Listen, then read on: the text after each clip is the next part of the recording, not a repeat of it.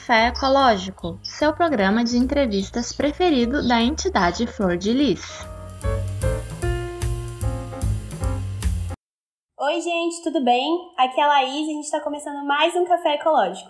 No episódio de hoje, a gente vai receber o Matheus Martini, engenheiro de materiais formado pela EL e um dos fundadores da Flor de Lis. Tudo bem com você, Matheus? Se apresenta aqui um pouquinho pra gente. Oi, Laís, tudo bem com você? Bem também. Ótimo. Laís, é, então, eu sou engenheiro de materiais, né, pela IEL, sou mestre também em ciência dos materiais pela IEL e comecei minha trajetória logo em 2017, né, sou, ingressei em 2017, formado em janeiro de 2012, tenho uma trajetória bem, bem interessante, eu comecei em 2008 com iniciação científica, depois fui, é, fui monitor do, no Centro de Informática do Campus Zoom, é, fui diretor acadêmico do CAEM na gestão 2000, 2008. É, depois eu fiz estágio na CSN com projetos ambientais na, na questão de materiais é, refratários e resíduos siderúrgicos, né? Um dos temas foi um, um, um trabalho que nós é, eu fiz parte de um grande projeto envolvendo o aproveitamento de resíduos da cearia é, no meu mestrado e de lá para cá a gente. Bem, em 2007 né, nós começamos também o, projeto Flor de Lis, eu e mais quatro amigos. É, e fico muito feliz que a gente que eu encontrei vocês. É, foi um, uma surpresa minha, aleatória, que eu, que eu é, folhando a internet e decidi fazer esse contato porque foi uma surpresa. Eu fiquei muito feliz que vocês levaram adiante essa ideia, mesmo depois de 15 anos, né, praticamente, de 2007 para cá. E, bem, de lá para cá mudou muitos recursos, né? A gente não tinha aquela internet, né, essa internet que a gente tem hoje. E, enfim, eu decidi fazer um contato para a gente passar um pouco mais aí para para o pessoal que acompanha vocês, com, possa acompanhar um pouco do meu trabalho e o que, que nós podemos daqui dessa conversa levar adiante a ideia. Ah, muito legal, a gente pode trocar bastante experiências, né? A gente que na verdade está muito feliz de te ter aqui, porque foi você que fundou, né? Junto com seus quatro amigos. e a gente queria te perguntar, né? Como é que foi a fundação da entidade, de onde surgiu a ideia, qual foi a motivação de vocês na época? É, como que foi a ideia, né? É, a, a, a gente se reuniu uma, uma ocasião é, é, na faculdade e nós tivemos a curiosidade de saber um pouco mais como funcionava o, o processo de reciclagem de lixo, né, de resíduos na cidade de Lorena. E nós percebemos que não havia nenhum trabalho desse tipo na faculdade.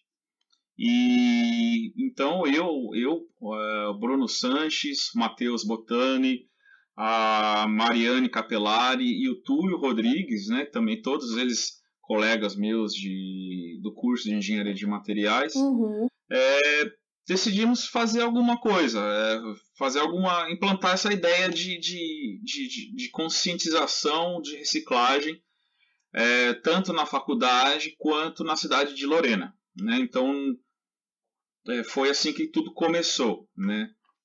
É, inicialmente nós fizemos um, um, um, fazíamos as reuniões na casa da minha avó, eu morava com a minha avó em Lorena. é, infelizmente minha avó já faleceu já em 2015, né? Faz algum tempinho, mas é, é, então assim tenho que agradecer muito a ela porque é só ela mesmo para ter paciência de receber aquela garotada toda na sala, debater ideias sobre como que nós iríamos fazer isso. E inicialmente a gente teve, assim, é, é, tivemos algumas ações que na verdade seria montar um, um teatro para crianças ah, da legal. rede. É, para crianças da rede de escola, de escola pública e também tentar integrar é, trabalhos com a Associação de Catadores de Recicláveis na cidade de Lorena. Sim. Né? Mas o nosso tempo era muito, diríamos assim, um pouco restrito, né? Cada um tinha muitas atividades, nós tínhamos, ah, todos nós sabemos que o curso de engenharia é um curso pesado. que puxa pesado, puxa muito, a carga horária é bem extensa. Então foi um trabalho é, que a gente não, não tinha muito tempo para se dedicar. Sim. Né? É, mas assim, eu acho que nós ficamos muito contentes é, pelo fato de ter deixado essa ideia para as outras pessoas que vieram. Né? Agora eu não vou conseguir citar todos os nomes, é, mas eu tenho certeza que eles vão nos assistir. É, e, e, eles levaram essa ideia adiante. Sim. Isso que foi mais fantástico. Até hoje a gente tem o Flor de Lixo, né? Que tem uhum. essa pegada da, do projeto de reciclagem dos catadores aqui em Lorena. Mas na verdade, então, a, a Flor de Lis entrou como um projeto e não uma entidade, né? Exatamente. Exatamente. Tanto que a, eu tenho a camiseta do projeto até hoje. Ah, Depois é? eu posso. Você mandou pra gente dar, no direct. É, eu mandei uma foto. Depois, se vocês quiserem, podem colocar a foto dela aí no, no, no pessoal, para o pessoal ver como que era a primeira camiseta. Vou colocar assim. Muito legal, e, né? É. E começou como um projeto, né? E não como uma entidade. E qual foi a sua trajetória na, na Flor de Lis? Aqui a gente trabalha como uma entidade, né? Então seria mais Sim. questões diárias, mas o que, que você fez? É, na verdade, assim, a gente não tinha uma divisão muito bem definida, muito bem clara.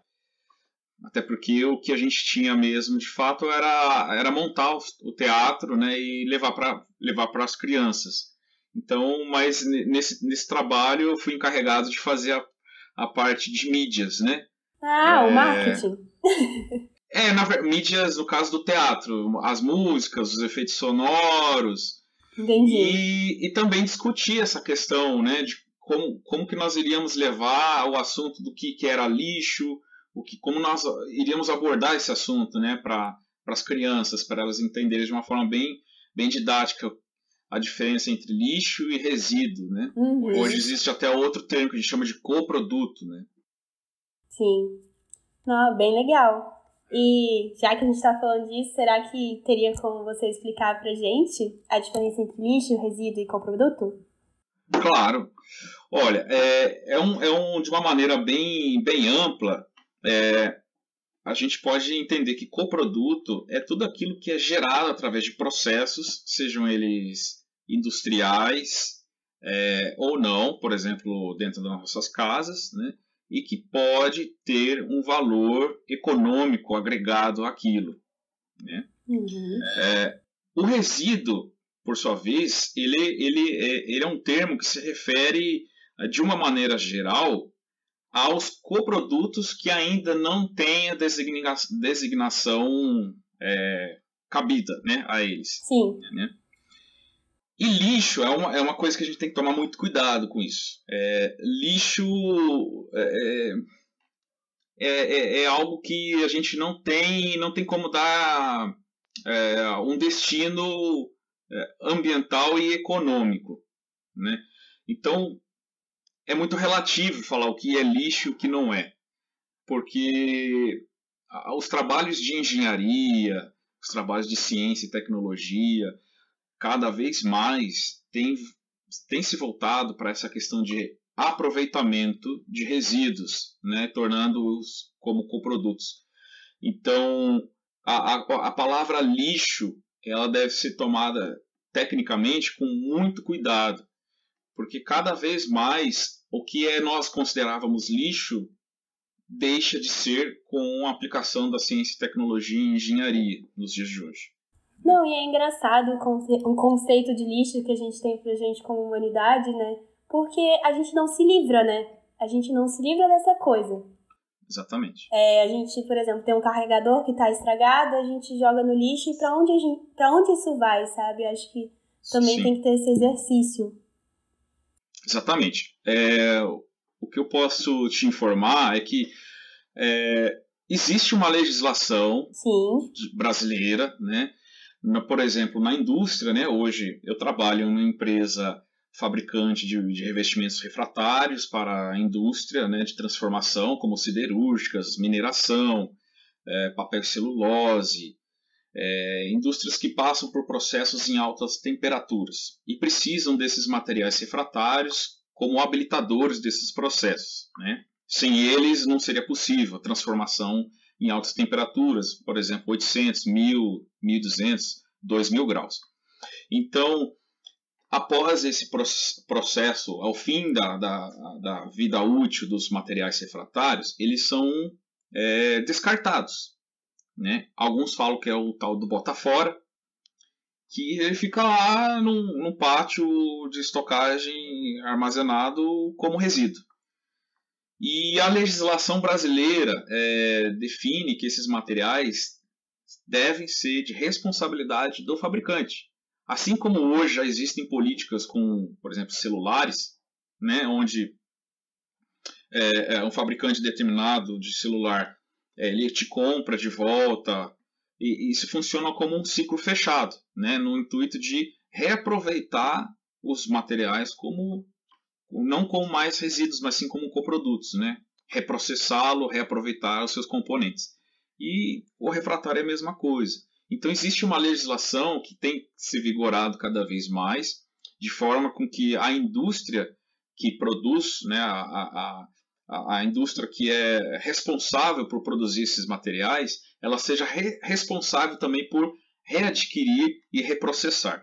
Uma lógica de logística reversa, né? Exatamente. É. Inclusive, o nosso podcast da semana passada foi sobre a nova Política Nacional de Resíduos Sólidos, depois, se você quiser dar uma olhada, a gente falou um pouquinho sobre isso. Então, voltando mais um pouco para sua carreira profissional, é, como entrar em uma entidade ou um projeto de cultura de extensão, que foi no caso a Flor de Lis antes, influenciou na sua formação como profissional?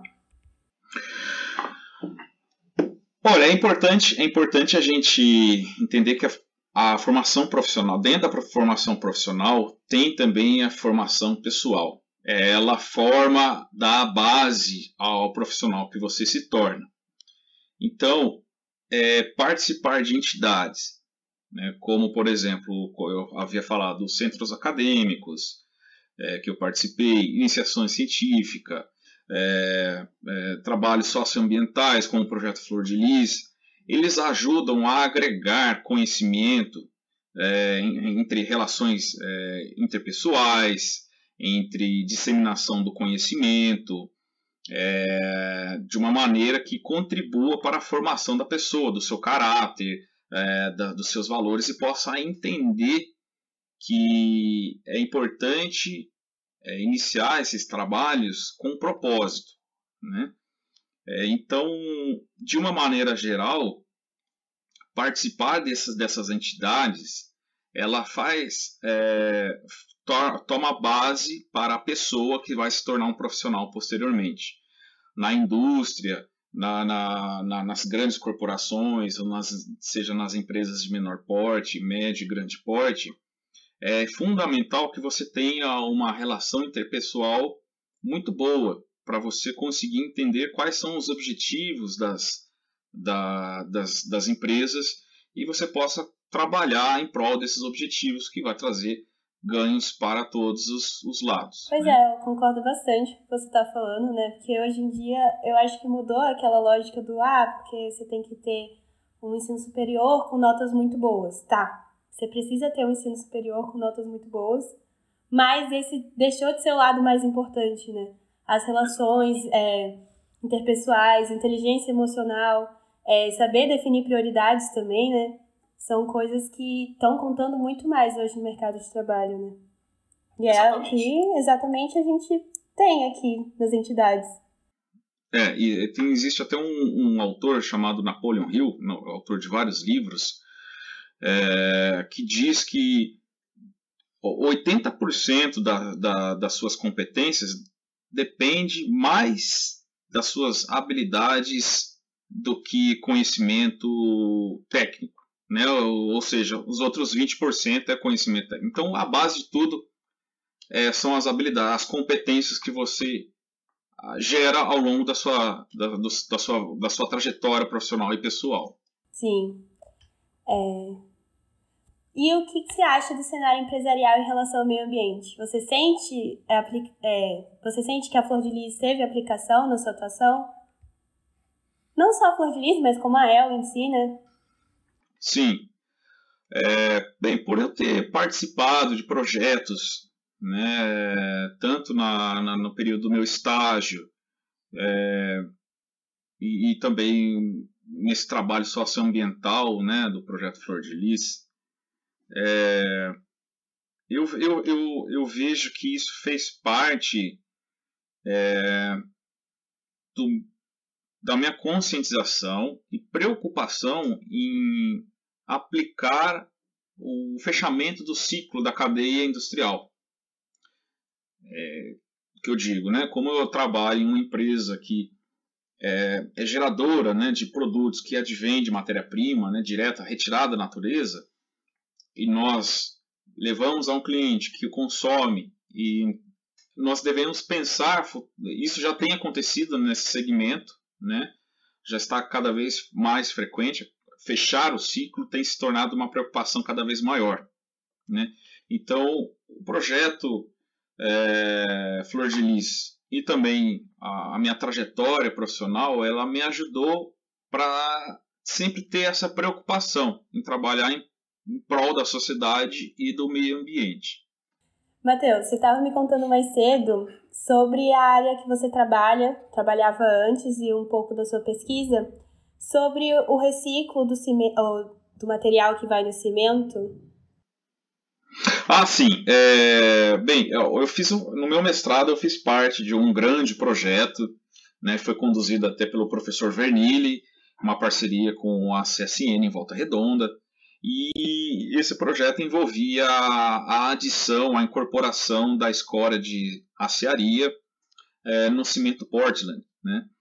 É, a literatura reportava até então, né, naquela época, entre 2013 a 2015, é, que era muito difícil adicionar a escória de aciaria no cimento Portland porque acreditava-se que ela não tinha atividade posolânica, que é a propriedade do cimento e tem de se hidratar e adquirir resistência mecânica, né? Uhum. E nós efetuamos um trabalho, o meu trabalho, um do, dos meus trabalhos foi é, caracterizar essa, identificar quais eram os componentes químicos, as fases que compunham a, a, a escória de aciaria. E ao final do meu trabalho, é, eu consegui identificar mais de 11 fases. Né? Então foi um trabalho muito difícil, é, porque é, foi associado à difratometria de raio-x, né? uma matéria muito estudada, acho que talvez até no, nos cursos de engenharia, é, não só de materiais, né? É, isso é levada, é, conduzida com um assunto, né, em alguma matéria. E através da difratometria de raio-x e um método que chama método de Hitfield, que é um método matemático, a gente conseguiu quantificar essas fases por difração de raio-x.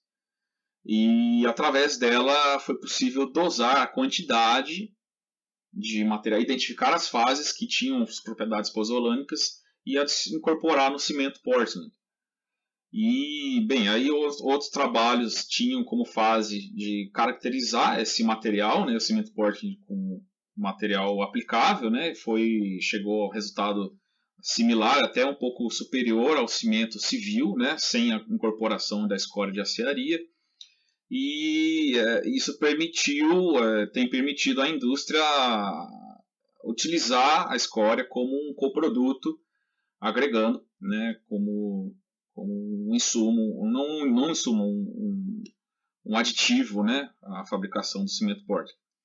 É, Para contextualizar, a, a escória de aciaria ela é, ela é gerada através do refino do aço, né, quando depois que sai do alto forno, é um, como ferro gusa, o ferro gusa ele é refinado, passa-se a composição de aço e depois, posteriormente, tem um refino secundário, onde se adquire composição química específica para você fabricar determinados tipos de aço, seja para aços de, de longarinas de carro, estrutural, aços é, IF, de baixa liga, é, e por aí vai, né? Então, nesse refino secundário, gera-se a escória de aciaria, assim como no refino primário, no conversor LD, e essa escória né, é descartada em grande quantidade, em torno de 80 mil toneladas mês, só por uma siderúrgica. Né? É, imagine só que nós temos outras, outras siderúrgicas no Brasil que também têm os mesmos processos, né? que têm escórias similares, e enfim. E, Matheus, você poderia deixar claro para a galera o qual a importância, a importância social e ambiental desse projeto? Ah, sim. Bem, a, a escória, né, quando ela é gerada, ela vai para um processo de beneficiamento, onde se recupera parte ainda do metal que, que vem com ela e retorna siderúrgica. Esse material ele é estocado em pátios, né, são pátios enormes, que ficam nas adjacências dos bairros da cidade, no caso de Volta Redonda. Né? E existe uma preocupação ambiental muito grande sobre a contaminação desse produto no solo e, por consequência, os rios. Né? O, o rio lá em Volta Redonda, não me lembro agora o nome, mas tem um rio muito próximo que se passa ali. Então, a contaminação do lençol freático é muito deve ser levado muito em consideração.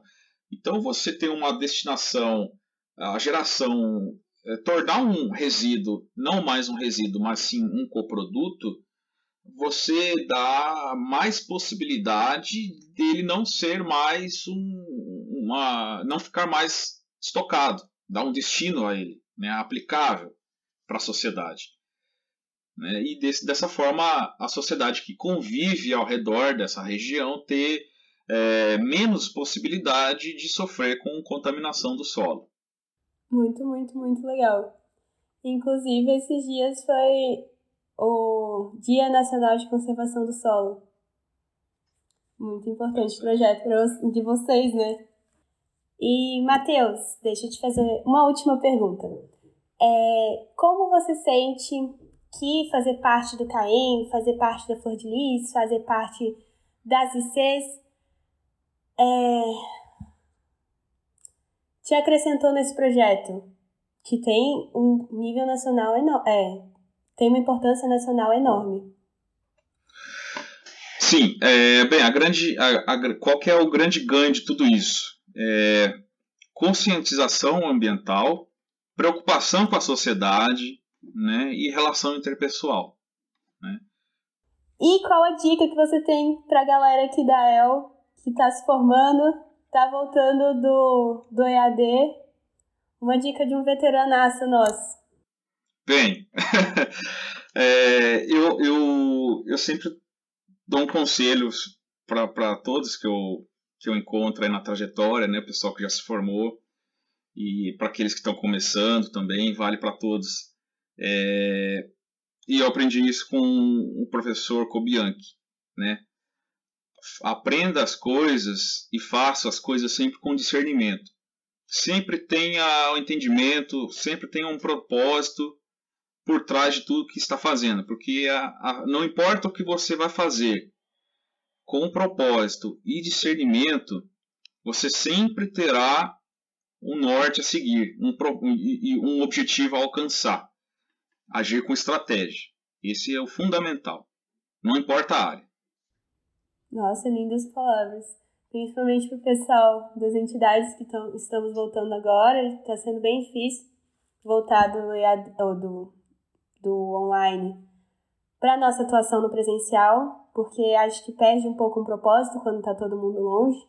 Então, essa foi uma frase aqui do nosso veterano para vocês, gente. e é isso, Matheus. Muito, muito, muito obrigada pela oportunidade pela presença e por ter se disponibilizado para gente. Obrigado por tudo que você fez para Flor de Lis, pela, pela sua trajetória, pelo nosso start, né? Então é isso, pessoal. Você gostaria de falar mais uma coisa, Matheus? É, eu quero só deixar evidente para todos que eu sigo à disposição de vocês. Uh, alguns trabalhos que forem precisos para a gente incentivar essa conscientização socioambiental, para poder trazer mais pessoas para se envolver com projetos desse, como eu participei da minha, durante a minha carreira, eu estou à disposição para ajudar e orientar, né? Sempre geração de valores. Muito, muito, muito obrigada. Então é isso, pessoal. Obrigada por quem escutou até aqui. Fiquem atentos nos nossos projetos e no nosso Instagram, arroba E até o próximo episódio. Flor de Lis, Reciclando a Mente do Homem. Créditos. Gravação, Laís Piazzi. Edição, Giovana Ziemba e Vitória Tami. Divulgação, Maria Eduarda Santos, Larissa Morita e Giovana Scarelli. Direção executiva, Laís Piazzi.